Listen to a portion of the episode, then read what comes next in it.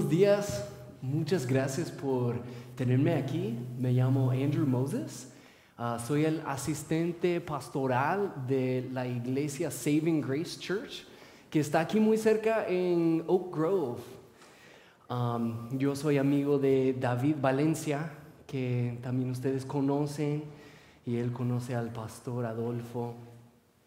Un poco acerca de mí, yo ah, por cinco años yo trabajé como misionero, eh, pastor de jóvenes y maestro en Morelia, Michoacán, México. Cinco años muy bonitos, pero este año pasado regresé y acá estoy otra vez en Oregon y yo trabajo en la preparatoria McDaniel High School, donde yo trabajo con alumnos que son inmigrantes y refugiados. Y y bueno, es, un placer, un privilegio um, nuestra comunión con Cristo. Um, bueno, el sermón de hoy es parte de la serie sobre la oración. Um, nos toca ver lo que Dios tiene para decirnos en Hebreos 4, 14 a 16. El título del sermón hoy se llama El sumo sacerdote y el pueblo reconciliado con Dios. Eso es el título de nuestro mensaje hoy. Bueno, inicio contando una experiencia mía en, México. yo vivía en Morelia. Si no la conocen, es una ciudad de altura, muy alta. Aquí en Estados Unidos pensamos que Denver es muy alta, pero no, eso le gana. Es una ciudad rodeada por cerros y son cerros muy bonitos donde podemos llevar a los niños a pasear, caminatas, pero también muy popular es la bicicleta de montaña. Y mi recuerdo es un día cuando yo fui en, bicicleta de montaña. Soy oriundo de Portland, así que ah, ya saben, aquí la bici es muy popular. Y yo me pensé muy no experto, pero experimentado con la bici. Entonces cuando me invitaron, yo dije, sí, vamos, al cerro, vamos en la bici. Fui con cinco hombres, hombres mexicanos, y ellos fueron en el cerro y no me dejaron atrás. Me dejaron atrás. Ellos eran fuertes, tenían sus trajes de spandex, tenían sus bicicletas muy caras y ellos subieron las, las lomas como si nada, como máquinas, y se abalanzaron sobre las bajadas. Y yo me quedé atrás aplicando con bien buen juicio mi frena de mano. Y bueno, en fin, fue un día muy divertido. Y al final, eran tipo 6 de la mañana, los, los seis de nosotros nos sentamos y tomamos un café y disfrutamos el amanecer. Bueno, el hombre que era líder de este evento, que nos invitó a todos, era el licenciado Huerta. El licenciado Huerta, ah, tal vez con su pelo sudado y su spandex no lo habrías ah, pensado, pero es un hombre, un CEO de una empresa. Eh, CEO de una empresa llamada Happy Go, una cadena de, tiendas por la región del Bajío. Um, y él fue quien nos invitó. Y este señor es un miembro de, las dos familias que básicamente son los reyes de Morelia. Esas dos familias, los Huerta y los Ramírez, ellos son dueños de bienes raíces, de agencias de auto, de importación, exportación y hasta si conocen Cinépolis, ah, ellos son dueños de Cinépolis. O sea, son hombres de alto perfil. Y yo me puse a pensar, wow, aquí estoy. Yo, yo era un chavo apenas salido de la universidad. Aquí estoy sentado con un CEO. Yo creo que muchas personas hubieran querido estar donde yo estaba ese día. Personas con tal vez tratos que querían ofrecer al señor Huerta, tal vez personas con ideas de nuevos negocios.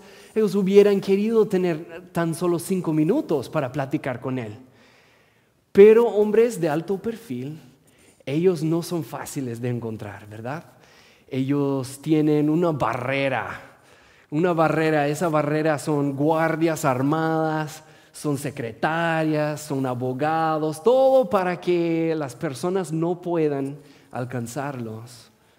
De hecho, dato curioso, el único helicóptero en Morelia es de los Ramírez y lo usan para trasladarse, para evitar que los secuestradores les agarren en el camino. O sea, lo hacen para no, para no ser accesible. Y, bueno, yo creo que lo que, lo que aprendí de, ese encuentro eh, es un dicho, ¿no? Dice, no es lo que tú sabes, sino a quien conoces, ¿verdad? No es lo que tú sabes, sino a quien conoces.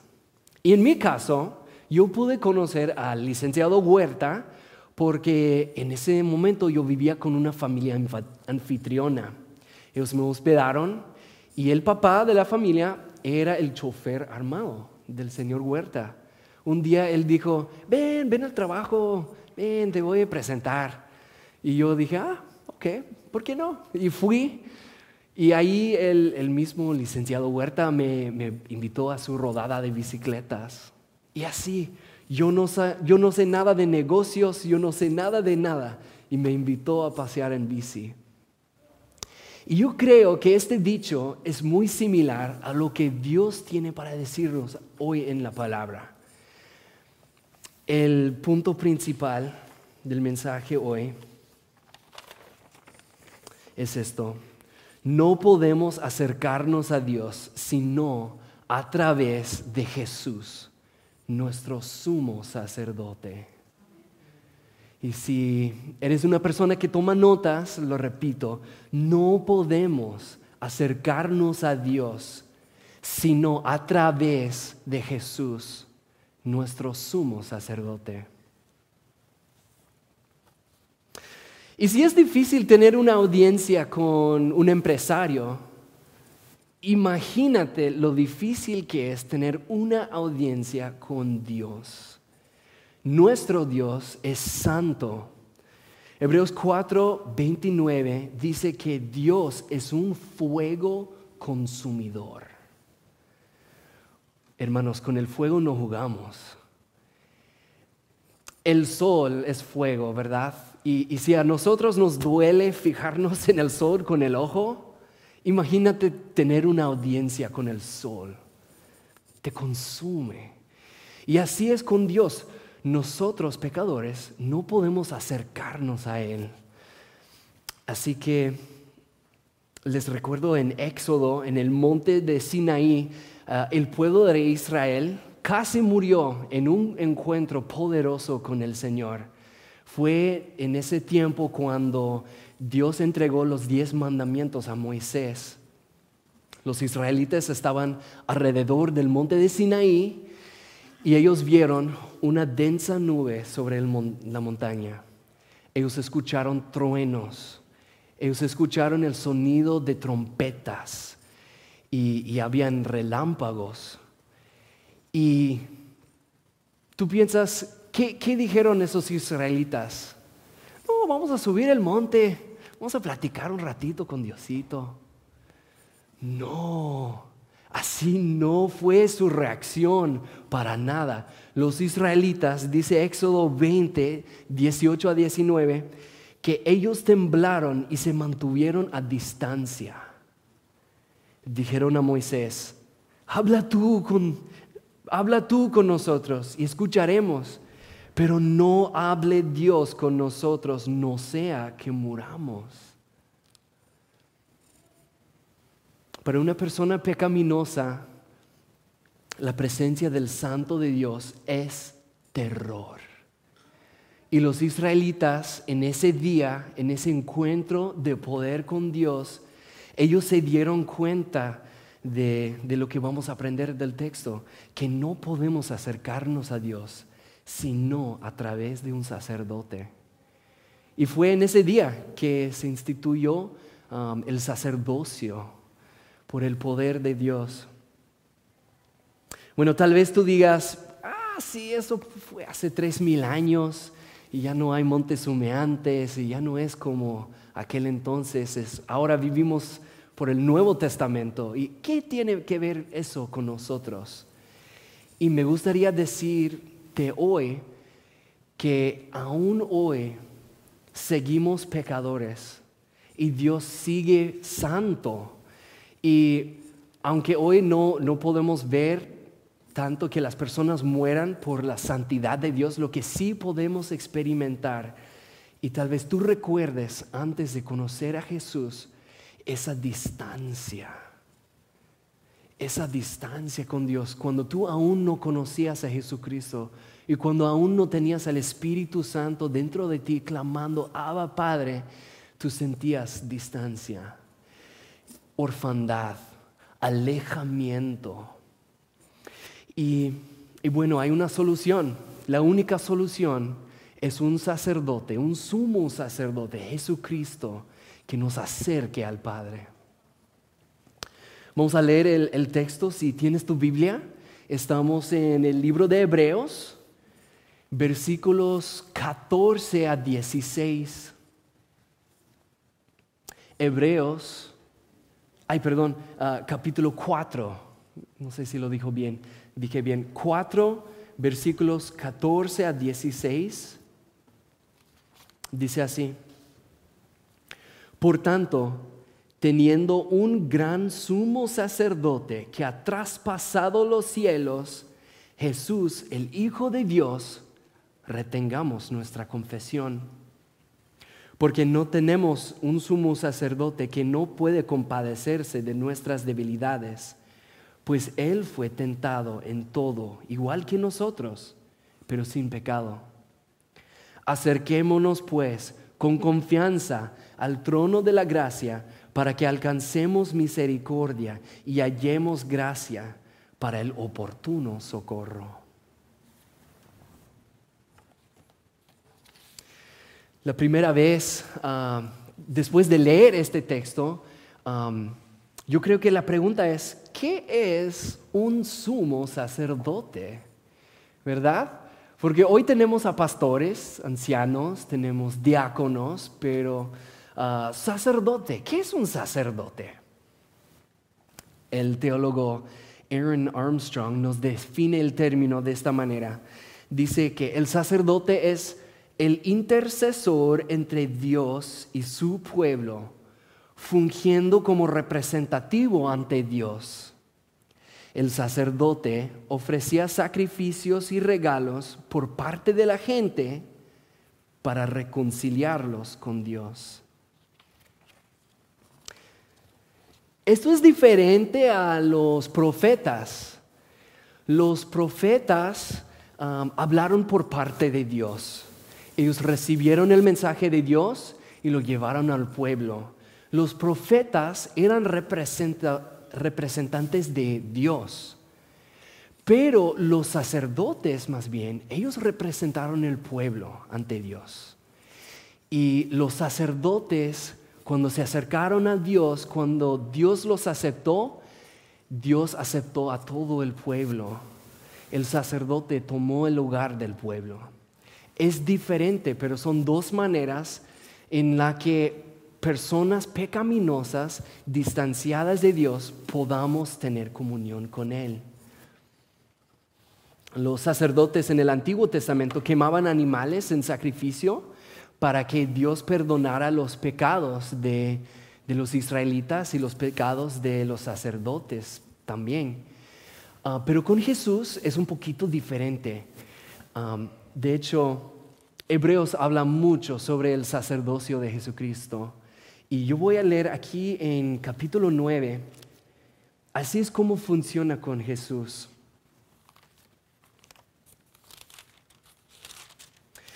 Dice en capítulo 9, 26, pero ahora Él, Jesucristo, se ha presentado una vez para siempre en la consumación de los siglos para quitar el pecado mediante el sacrificio de sí mismo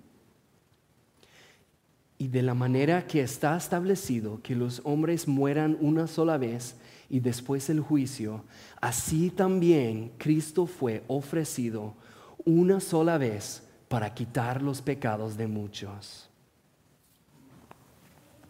Dijimos que Dios es un fuego consumidor y Jesucristo se ofreció para ser consumido, para que tú y yo pudiéramos vivir. Eso es cómo funciona Él como un sacerdote. Regresamos a nuestro texto, capítulo 14. Dice, por tanto, teniendo a un sumo sacerdote que ha traspasado los cielos, Jesús, el Hijo de Dios, retengamos nuestra confesión. en la Reina Valera dice, retengamos nuestra confesión. esto es una sinéctoque, es una manera de hablar cuando nombras una parte, pero representa el todo. Cuando aquí dice retengamos nuestra confesión, confesión quiere decir la fe que profesamos. De hecho, la nueva versión internacional dice la fe que profesamos. Y yo al leer esto, yo pensé, hay dos partes de ese versículo. Teniendo un sumo sacerdote, retengamos nuestra confesión.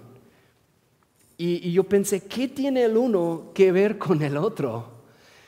Y, y yo lo leí, teniendo un sumo sacerdote, retengamos nuestra confesión. Y yo pensé, híjole, el autor bíblico, él tenía algo para decirnos, pero yo lector no entiendo. Entonces, ah, e, es cierto que los pensamientos de Dios son más altos que los nuestros, ¿verdad? Él no piensa como nosotros. Y si yo fuera autor de Hebreos, no lo habría escrito de esta forma. Pero como sí está escrito de esta forma, yo quiero saber qué, qué quiso decir el autor. Entonces yo, yo lo pensé de otra manera. Si teniendo un sumo sacerdote en Cristo, retengamos nuestra confesión, ¿qué pasaría? ¿Cómo sería diferente si no tuviéramos un sumo sacerdote? ¿Cómo sería si Jesús no intercediera por nosotros? Si su sacrificio expiatorio no hubiera hecho eh, por nuestra parte, ¿cómo retendríamos la fe? O si lo pongo en otras palabras, ¿cómo vivirías ante la realidad de un Dios santo y personas pecaminosas? Si no está Jesús para unirnos, ¿cómo se vive? Y yo creo que por lo menos hay cuatro opciones cuatro maneras que las personas viven tratando de mantener la fe sin un sacerdote. La primera persona carga su culpa. Es la primera persona. E, esta persona sabe que Dios es santo, sabe que Dios es justo y también sabe que, que Él es un pecador. Esta persona siente la distancia de Dios y, acredita ese distanciamiento correctamente a su propio, pecado. Esta persona puede ser tal vez una mamá soltera que tuvo que pasar las fiestas sola. Esta persona también puede ser ah, una persona cuya adicción le causó un desastre en su vida esta persona sabe que hay errores que al cometerlos ya no hay vuelta atrás, que jamás tendrá la posibilidad de recuperar la salud física o la oportunidad de una educación o el limpio récord penal. Y el paso de tiempo no alivia su dolor, porque cada vez que recuerda su pecado se siente vivo. Entonces, ¿qué hace esta persona? Esta persona quiere presentarse a Dios por sus propios méritos sin un sacerdote y sabe que sus méritos no son lo suficiente. Entonces cargan su culpa. Eso es una manera muy triste de vivir sin un sacerdote. Pero hay otras maneras, tristes en otras formas. Otra persona ah, su experiencia es diferente. Esta persona mira al mundo alrededor y no puede creer lo pecaminoso que es. Esta persona él, él escucha las noticias y se indigna. Casi todos los días se indigna, se enoja por los políticos y los escándalos, se enoja por el crimen organizado, se enoja por la perversidad sexual que se ha normalizado por todas partes, se frustra. Y esta persona piensa, si tan solo ellos, los malos, fueran buenos como yo, este mundo sería un lugar agradable donde vivir. Y por eso Dios los va a juzgar. Así siente esta persona. Conoce que Dios es justo. Conoce que Dios va a juzgar este mundo. Y están frustrados. Pero ellos, por no recurrir a Cristo como su sacerdote, ponen su propio mérito y ellos creen que su mérito delante de Dios será suficiente. Básicamente su concepción del fe es un código de conducta y su código de conducta les ayuda a entender la vida y les ayuda a condenar a otros, pero no saben que Dios los va a juzgar a ellos por ese mismo, ese mismo código, porque Dios es justo y es santo. Así no se puede vivir. Pero hay una tercera persona. Y esta tercera persona también vive sin un sacerdote. Pero esta persona dice, sí, yo creo en Dios, pero a mi manera. ¿Verdad? A mi manera. Esta persona tiene sus propias ideas sobre el bien y el mal, tiene sus propias ideas sobre la vida, la muerte, cree en un Dios, un Dios, ¿quién será? Tal vez Dios está dentro de cada uno de nosotros, no sabe. Y esa persona no quiere pensar en el juicio, así que no piensa en ello. Y mientras tanto, vive la vida según sus propias opiniones. El problema aquí, hermanos, es que mis opiniones Ah, la realidad no se conforma a mis opiniones, ¿verdad? Si te pones a pensar en la ciencia, da igual si yo creo y se lo pienso y si yo quiero que el agua congele a los cero grados de, de Celsius, ¿no? No importa lo que yo piense, congela, que congela. No importa si yo, pienso que, no, al, dejar de sostener este celular no va a caer.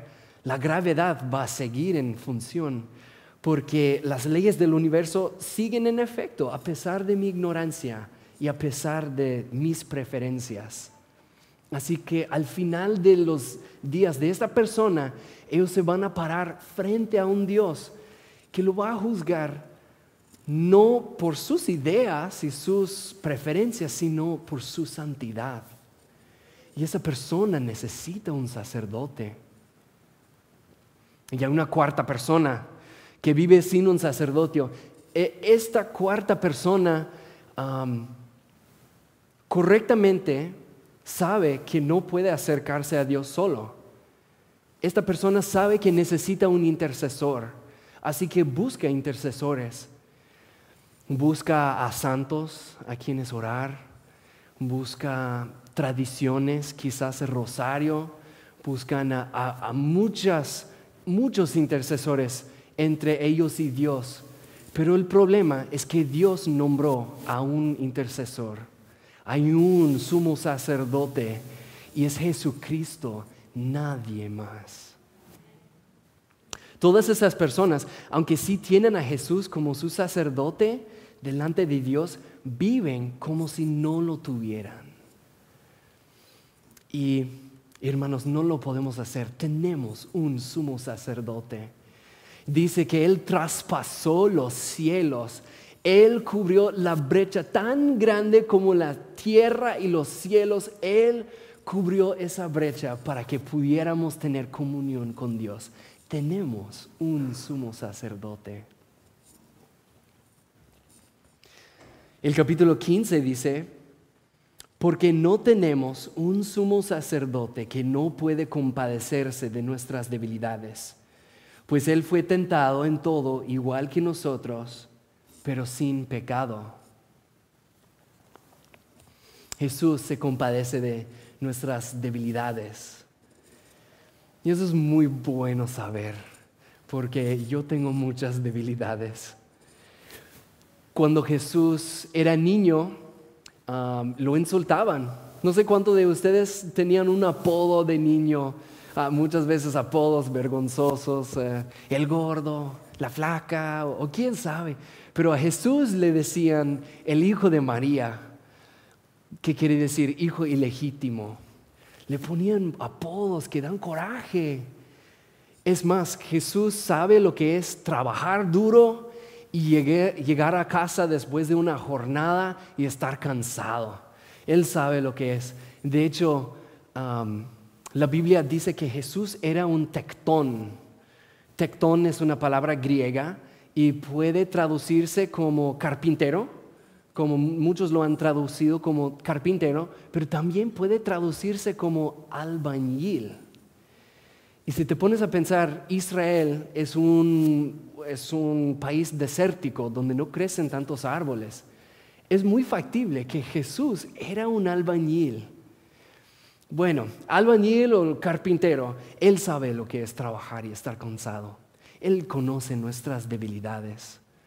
Él sabe lo que es ser rechazado, porque fue rechazado por sus vecinos, fue rechazado por su familia, hasta por sus propios discípulos. Él fue rechazado y sabe lo que es. Él sabe lo que es pasar hambre en el desierto donde él pasó 40 días y 40 noches sin comer, tentado por el mismo Satanás. Él sabe lo que es ser débil. Y lo increíble es estas circunstancias que a, ti y a mí ah, nos provocan a, pecar, Jesús no pecó. Increíble. Tenemos a un Dios que nos entiende, que nos conoce. ¿Y qué hace Jesús al identificarse con nosotros? Hebreos 7:25 dice, por eso también puede salvar por completo a los que por medio de Él se acercan a Dios, puesto que vive para siempre para interceder por ellos. Tenemos a Cristo, quien nos entiende, nos conoce y ahora nos intercede delante del Padre Dios. Imagina un momento que tengas que presentarte a la Corte Federal que está en el centro de Portland te acusaron de un delito y, un juez va a determinar tu caso. Y la corte te va a dar un abogado. Así que y viene el día de la cita, llegas a la corte, esperas a tu abogado y, y cuando viene el abogado notas que, wow, el abogado tiene la misma tez de piel que yo. Y cuando, cuando se te presenta, habla en español, entiende tu idioma y, escuchas algo familiar. ese acento, ese acento. Él es de mi ciudad, nació en mi misma ciudad. Si tú tuvieras un abogado así, ¿cómo te sentirías? Sentirías, wow, este abogado me entiende. Este abogado va a darme la mejor defensa posible, ¿verdad? porque es uno de los míos. Y así es con Jesús. De hecho, mira esto. Primera de Juan, capítulo 2, dice, hijitos míos, estas cosas les escribo para que no pequen. Y si alguno peca, abogado tiene delante del Padre a Jesucristo el justo él es la expiación por nuestros pecados y no solamente por los nuestros, sino también por los de todo el mundo. Abogado tenemos. Y es un abogado que nos entiende, que nos ama, que intercede por nosotros, cuando tus méritos no fueron lo suficientes para presentarte ante Dios, tú tienes un abogado en Jesucristo nuestro Señor.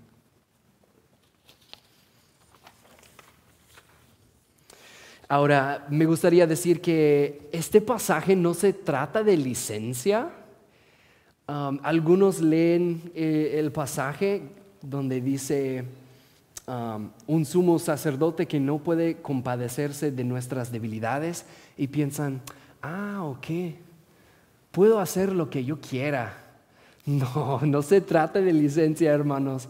No puedes hacer locuras como un mi rey y esperar que, venga papi para pagarlo. No, no, no es así.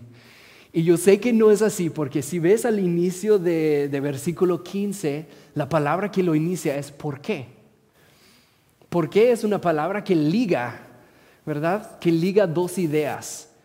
Y la idea que precede Jesús como sacerdote que se compadece de nosotros, la idea que precede es retengamos nuestra confesión. Esta es la manera de retener la fe que profesamos. Tener a un sacerdote que se compadece de nosotros. No es licencia, es la esencia de seguir eh, en el caminar cristiano.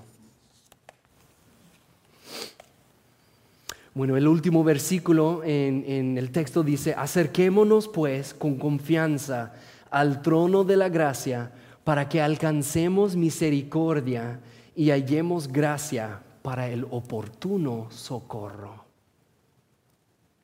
Acerquémonos pues, por Jesús podemos orar al Rey, por Jesús podemos orar. Y dice aquí que es un Rey de gracia, cuando nos acercamos a Dios, no son montes humeantes, no hay truenos, no hay relámpagos, no es terror. Lo que encontramos es un trono de la gracia. Eso es lo que encontramos ahí. Trono de la gracia. Y es muy bueno tener el favor del rey, ¿verdad? La persona que mueve todas las cosas, tú tienes su favor. Tal vez tú tengas un jefe, un jefe en el trabajo que medio gruñón, tranquilo. Tú tienes un rey que te da gracia. Tal vez alumnos, tú tengas a un maestro prepotente. Pero encima de ese maestro hay un rey de la gracia. Y tal vez hay un landlord que, exige mucho o que no viene a, ayudarte cuando las pipas rompen, pero tú tienes a un rey cuyo socorro es oportuno. Hermanos, tenemos un rey. Dice, ah, dice oportuno socorro, oportuno socorro. Yo cuando yo oro y tengo una petición a Dios, lo que siempre quiero es una respuesta instantánea. Yo quiero que, digo amén y puff, aparezca lo que necesito, ¿no? Ah, es natural, yo creo que todos somos así. Pero aquí la palabra es oportuno. Nuestro tiempo no es el tiempo de Dios, pero el tiempo de Dios es correcto, siempre es correcto. Podemos pensar en los israelitas que pasaron muchos años, muchas generaciones sufriendo en Egipto, en la esclavitud. Y podemos pensar en su rescate, cuando ellos cruzaron el Mar Rojo, al mero momento es cuando Dios los rescata. Ellos salen del mar, los egipcios casi los atrapan y ¡boom! Dios viene a rescatarlos. Su tiempo es oportuno. No es tu tiempo, no es mi tiempo, es su tiempo. Y yo creo que entre todos nosotros hay muchos testimonios de ese socorro oportuno de parte de Dios por medio de la oración, una oración que es posible por Jesucristo nuestro sacerdote. Yo comparto algunas de las mías. Cuando yo me gradué de la universidad, yo no había planeado bien. Tenía un, monte de deuda estudiantil. Ya saben, en Estados Unidos la, educación es cara. Y yo no tenía muchas ideas y, busqué trabajos y busqué y no encontré y no encontré hasta que un día alguien me llamó por teléfono y me, me ofreció el trabajo como maestro. No era parte de mi plan, no era lo que yo me imaginé en, en la vida, pero fue la oportunidad que me cambió la vida, porque ese año fue el primer año de 10 años como docente y Dios me ha dado tanto gozo por medio de dar clase a los jóvenes. El socorro de Dios es oportuno. hay una promesa por parte de Dios que no hay tentación que te sobrevenga. Pero Dios siempre va a dar un escapatorio. No lo estoy citando palabra por palabra, pero Dios promete un escapatorio cada que estés tentado es una promesa. Y yo puedo decir que vez tras vez tras vez Dios me ha dado escapatorias. Yo puedo afirmar que Dios sana a las personas. Cuando trabajaba yo en, en una bodega o en un grocery store, yo llegué a conocer un indigente que venía cada noche. Cada noche venía un indigente para reciclar sus botellas y, una noche él vino, me platicó que estaba atormentado por un demonio. Y él pidió que orara yo por él. Él dijo que había recurrido diferentes personas, que había intentado otras cosas, pero nada funcionó. Pidió oración y, tuve la oportunidad de orar por él y ayunar por él. Y la próxima vez que lo vi, Dios lo sanó. El socorro de Dios es oportuno, es en el tiempo exacto. Um, y por último, me gustaría compartir que cuando yo hablé de las cuatro personas que viven como si no tuvieran un sacerdote, yo fui la segunda persona por muchos años de mi vida. Yo fui la persona que pensé que por mis méritos yo estaba bien ante Dios. Y eso me convirtió en una persona amargada, una persona sentenciosa que se dio ah, la luz verde para juzgar y condenar otras personas. Y me di cuenta de eso hace unos 10 años y Dios me dio un proceso, trabajó en mí. Y yo puedo decir que por medio del Espíritu Santo, por medio de oraciones contestadas, Dios cambia personas. Y yo sé que me cambió a mí. El socorro de Dios es oportuno, hermanos. Entonces concluyo, concluyo así. Ah, los animo a orar, que oren. Oren a Dios con sus peticiones, oren a Dios con sus acciones de gracias, Oren a Dios intercediendo por tu prójimo, por tus familiares que aún no conocen a Cristo. Que oren confesando pecados. Hermanos, les animo que oren, pero no se acerquen a Dios. No se acerquen a Dios por medio de sus propios méritos, ni por medio de cualquier otro intercesor menos que nuestro sumo sacerdote, Jesucristo.